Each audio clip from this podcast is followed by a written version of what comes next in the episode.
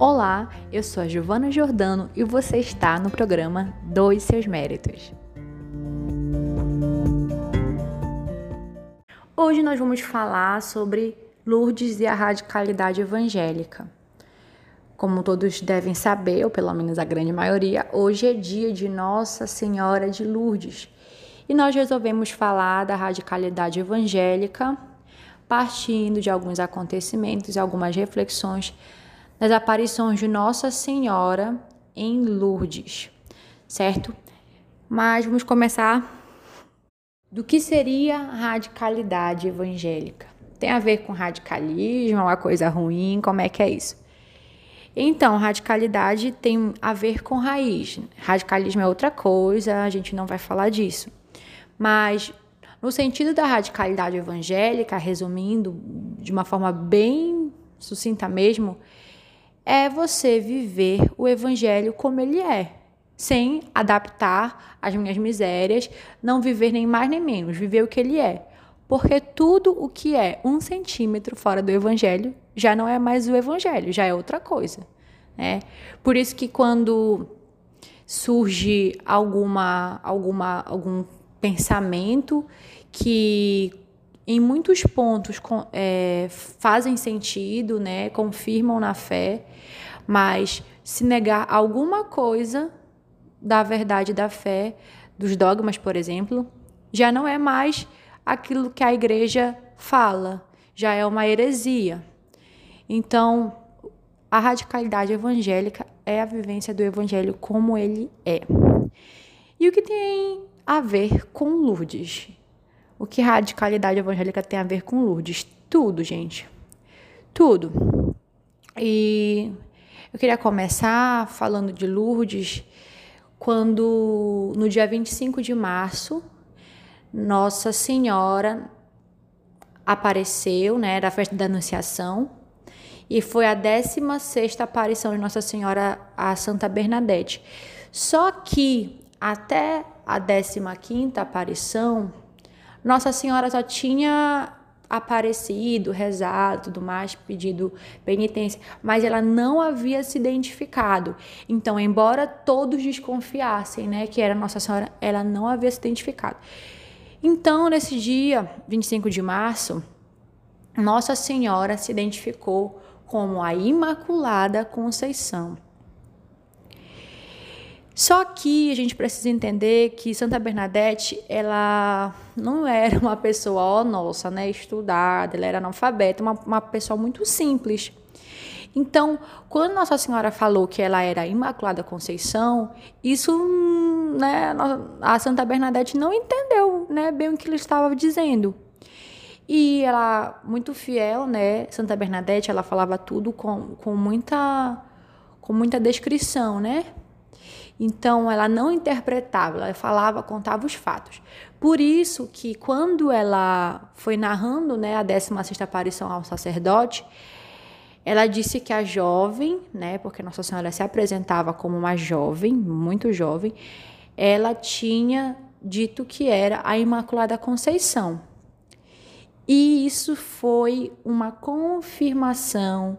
Aquele sacerdote entendeu como uma confirmação tanto da veracidade da aparição de Nossa Senhora e também uma confirmação do dogma mariano da Imaculada Conceição, que havia sido proclamado há quatro anos antes pelo Papa Pio IX. Então, vamos voltar um pouco, né? O que aconteceu para o Papa proclamar esse dogma? E por que ele proclamou dois dogmas, né? Muito fortes, assim, muito loucos para aquela época, assim, né? Então a igreja estava vivendo mais crises, né, assim, de unidade que tá, não estava sendo vivida, né? Divisões, enfim, oposição, mundanismo entrando na igreja, enfim, muitas realidades delicadas. E o Papa Pio IX, incrível esse homem, eu espero que ele seja logo canonizado. Por sabedoria de Deus, ele foi e proclamou o dogma da Imaculada Conceição e da infabilidade papal. Eu acho bem interessante porque o padre Paulo Ricardo, falando disso, ele diz assim: não tem nada mais católico do que voltar a atenção à Santíssima Virgem ao Papa. Não tem. Então, diante de uma realidade de divisão, de confusão, enfim, o Papa diz: olha, Nossa Senhora, ela foi concebida sem pecado e o Papa é infalível. Claro que a gente precisa entender melhor o que diz, né? A questão do dogma da infabilidade papal. Mas esse não é o assunto. Vamos voltar para a questão do dogma na Imaculada Conceição. Então, era esse o contexto. E para nós, o que fica disso, dessa pedagogia de Deus, dessa pedagogia também do, do Papa Pio IX, é que se nós queremos que o mundo seja diferente, nós devemos ser católicos. O Papa, diante de uma situação muito, muito delicada, ele não foi negociar com o mundo, ele não foi negociar com aqueles que dentro da igreja estavam se opondo, enfim, né, se opondo e trazendo modas e trazendo isso, trazendo aquilo. Não, ele, ele pensou, né, pelo poder do Espírito Santo, centralizou, né, a atenção da igreja em Nossa Senhora e no Papa. E aqui entra a radicalidade evangélica, principalmente. Nós não somos chamados a ser um com o mundo, nós somos chamados a ser luz no mundo. Por isso, não faz a mínima noção a gente trazer o mundo para a igreja. É hora da igreja ir para o mundo, não do mundo vir para a igreja. Não é a igreja que precisa do mundo, é o mundo que precisa da igreja. Por isso, essa sabedoria do Papa Pio IX é imensamente fala, na verdade, a nós hoje. Às vezes a gente fala demais, a gente fala demais do mundo, que o mundo tá isso, tá aquilo. Mas eu, eu, Giovana, você, nós estamos vivendo a nossa fé? Se hoje a gente está diante de um mundanismo gritante, é hora de eu ser gritantemente católica. De uma maneira extremamente católica, viver a radicalidade evangélica. Isso não significa extremismo, isso não significa radicalismo, isso significa viver o evangelho como ele é. Irmãos, evangelizar não é ficar negociando com o mundo. Evangelizar não é jantar na casa do lobo. Gente, isso é pedir para morrer. Como é que nós vamos combater o mal nos unindo a ele? Na igreja não existe isso de ah, se você não pode contra o inimigo, se una a ele. Não, gente, não. Afinal, quem é Deus? Ele não é maior do que tudo. Não há, não há cumplicidade, não há unidade entre o mundo e Deus. O mundo é regido pelo demônio e Deus, a igreja, melhor dizendo, a fé é regida por Cristo. E o bem e o mal são evidentemente opostos. E aí nós, com a desculpa de querermos evangelizar os jovens, de atrair jovens para a igreja, inventamos missa na piscina, como eu já vi foto por aí, missa afro, missa daquilo, Aí, com a desculpa de alcançar os jovens, aí a gente inventa: ah, porque eu vou pro carnaval para evangelizar e não sei o quê, porque lá eu vou ser testemunho. Aí a pessoa vai, pula, bebe, se mistura com o mundo e no final, nenhuma alma ele ganhou para Deus. Acabou foi se perdendo, né? Então, as pessoas vão acabar achando que aquilo é normal, que a igreja ela endosa isso, que isso é lícito, que isso é, enfim, que são ambientes para para um católico andar. Não. Não. Eu percebo dentro de tantas realidades, né, que nós negociamos, negociamos a nossa fé. Por exemplo, ah, a gente precisa construir, construir, reformar a igreja, né? Ah, a gente precisa de ajuda para tal coisa, não sei o quê. Aí o que a galera faz? Na festividade do padroeiro, sabendo que o que mais vende é bebida alcoólica, o que que faz? bota a bebida alcoólica e no final fica lá, né? Nós contemplamos, infelizmente, pessoas que pecam na embriaguez de maneira gravíssima. E aí? E aí? Né? Quer dizer, eu preciso de ajuda e eu vou aceitar esse dinheiro de qualquer forma?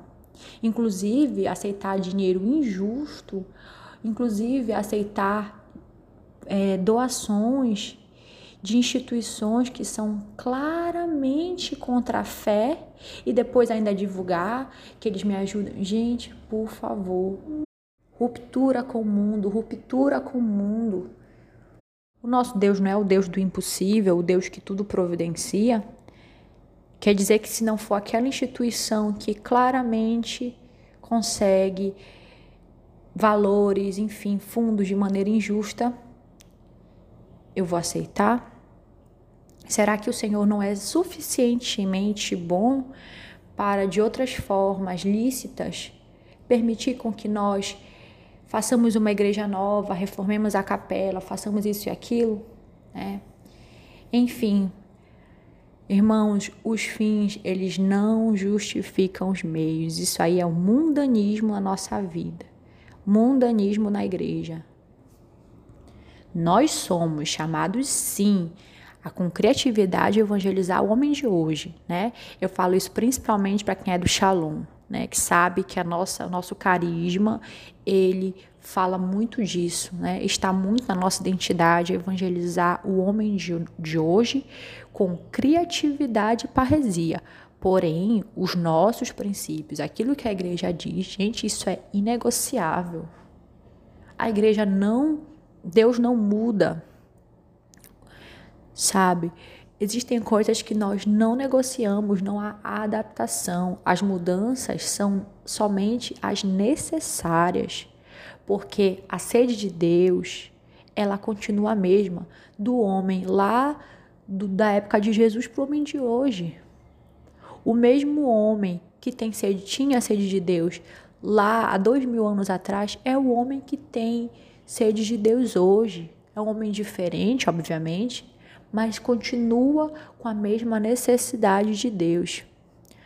Ora, nós somos batizados, não somos? Então, por que, que a gente ainda não vive o nosso batismo? Porque as pessoas falam, ah, esse negócio de radicalidade evangélica é coisa do povo do Shalom, é coisa de quem é missionário, é coisa. Não existe isso, gente. Ah, porque é com quem é consagrado. Não existe isso. A radicalidade evangélica é para quem é batizado. Quantos são batizados e não vivem seu batismo? Quantos de nós, porque eu também me coloco nesse lugar, quantos de nós não somos católicos de verdade? Porque, sinceramente, gente, ir na rede social militar, não salva a igreja. Falar mal do padre, do missionário que é isso, do cantor que falou besteira, não sei o que, nananã. Briguinha de tradicional carismático. Gente, isso não tira nenhuma alma do purgatório. Não acrescenta em nada na igreja. Santa Teresinha diz que é pela oração e pelo sacrifício que nós somos úteis à igreja. Você acha mesmo que ficar briguinha de Instagram, Twitter vai resolver alguma coisa? Meu irmão, rapaz, quem deras. Isso quem fez foi Lutero.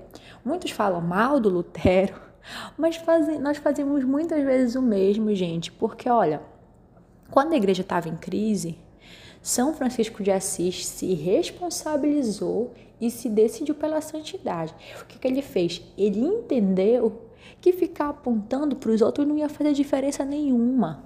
Mas Lutero fez o inverso ele, ele viu que estava muita coisa errada e o que, que ele fez? Se rebelou, espalhou para os sete cantos as bombas do que estava rolando e saiu para criar uma coisa que estava mais de acordo com a opinião dele. Ele não escolheu ser santo. Né? Talvez ele tenha esquecido que nós somos um corpo e que se hoje a igreja está como está, não é simplesmente porque a teologia da libertação, que por favor é um câncer na igreja, não é porque a teologia da libertação está muito difundida, principalmente no Brasil. É também, mas é Porque eu, você, nós, que minimamente conhecemos a verdade, que já lemos o catecismo, que somos de grupo de oração, somos missionários ou enfim, qualquer outra coisa, mas que participamos da vida da igreja. Nós não saímos desse celular postando asneira, assistindo Big Brother, gastando tempo com maratonando série que não vai acrescentar em nada, enfim. Nós preferimos o nosso conforto e depois, quando nós vemos absurdos como Jesus entrando, Jesus Eucarístico entrando de drone na igreja, aí a gente enche a boca para dizer que tudo isso é culpa da teologia da libertação. Entende? É muito, é muito forte, mas nem tudo é culpa da teologia da libertação. Muita coisa é porque eu e você não fazemos penitência, porque eu e você não queremos rezar. E essa é a principal mensagem de Lourdes: penitência. Nossa Senhora fala de penitência em quase todas as aparições. Na verdade, na minha cabeça eu não conheço todas, né? Mas todas as que eu conheço, ela fala de penitência. Em Lourdes é claro, né? É claro. Então, nós abandonamos a vida de penitência. Né? Tem gente que não sabe mais nem o que é, o que é jejum e abstinência de carne. Assim, a gente acha louco, mas infelizmente tem irmãos que acham que isso não existe mais na igreja. Acham que isso não é mais é, faz parte mais da nossa fé, né? Principalmente os irmãos da Europa, né? Têm acesso algumas realidades e isso é muito claro. Abandonamos a vida de penitência. Realmente mortificar a carne vai doer, vai doer muito, com certeza. E muitas vezes nós não estamos dispostos a isso, né? Mas há esperança. Parece ó, oh, nossa, Giovana veio falar de todos os nossos pecados. Não, por favor, vim falar de, da esperança. Porque mesmo em meio ao caos, aquilo que para nós a gente olha para a igreja, olha para o mundo e fala: "Meu Deus, tu já deve estar muito perto", porque as coisas estão tudo invertidas já. Mas irmãos, há esperança, há esperança, porque com a primazia da graça nas nossas vidas, ser santo é possível. Se fosse impossível, o próprio Senhor não tinha nos pedido isso. É, é possível nós nós que temos uma vida comunitária, olhamos não só para os santos canonizados. Claro, os santos canonizados assim, é, contemplar a santidade dos irmãos que, que são canonizados hoje é algo, é provado do céu, né? é restaurador. Mas no meio de nós existem pessoas santas. E olhar para o meu irmão que vive na mesmo, no mesmo tempo que eu, que vive a mesma rotina que eu, mais ou menos, né? Mas saber que se ele consegue, não é porque ele é bom, é porque Deus é bom nele, é porque ele vive auxiliado pela graça. E quando eu olho para ele, eu falo: Meu Deus, é possível. Com a primazia da graça, é possível ser santo. E por isso, é, diante de tudo isso que eu falei para vocês, nós resolvemos é, lançar um curso de consagração total pelo método de São Luís de Montfort, que nada mais é do que uma renovação das promessas do batismo, onde nós entregamos tudo a Jesus pelas mãos de Maria. Então, nossos tempos não são não estão sendo fáceis, né? Hoje com muitas ideologias, enfim, muitas realidades que tornam até mesmo difícil né, o ser católico no Ocidente, né? Parece loucura, mas enfim, né? E muitos, muitos de nós podemos achar que, que santidade é conversa para boi dormir. Mas eu creio, irmãos, eu creio pelo testemunho de inúmeros santos consagrados por este método, pelos santos que são canonizados e pelos que não são canonizados, que este método, que é o método de São Luís de Montfort, é o melhor método, o melhor caminho para a santidade. Eu não tenho dúvida disso, né? Inclusive, não sou eu que. Nossa, a Giovana está falando. Se você tiver dúvida, procure os santos que foram consagrados por esse método, né? Procure saber o que os papas disseram sobre este método. Enfim, Então, se você se interessar né, no, na consagração total, ainda que você não faça a mínima ideia do que eu esteja falando, ainda que você não, não entenda bem o que é a consagração total, a Santíssima Virgem, pelo método de São Luís de Montfort, ainda, ainda que você não entenda e não saiba nada, nos acompanhe nos próximos episódios. Nós vamos fazer um estudo sobre o Tratado da Verdadeira Devoção que é o livro onde São Luís de Montfort explica como se dá a consagração, né? E entre várias outras coisas. Ele fala de, de, dessa devoção que, eles, que nós chamamos né, de verdadeira devoção. E nós vamos trazer testemunhos, testemunhos de santos, de pessoas já consagradas, e também fazer momentos de perguntas e respostas, né? Ou melhor, respondendo as perguntas que vocês forem mandando no meu Instagram eu vou criar uma caixinha, né? Meus stories, uma caixinha de perguntas. E aí, lá por lá eu vou recebendo e depois a gente vai gravar um episódio só respondendo essas perguntas. E o nosso objetivo é que aqueles que estiverem nos acompanhando, né, se consagrem ou renovem a sua consagração no dia de Nossa Senhora de Fátima, né, dia 13 de maio.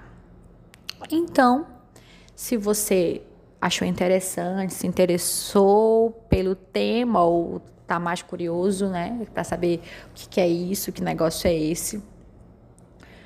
Nos acompanhe nos próximos episódios, divulgue para a galera, né, o curso e é isso.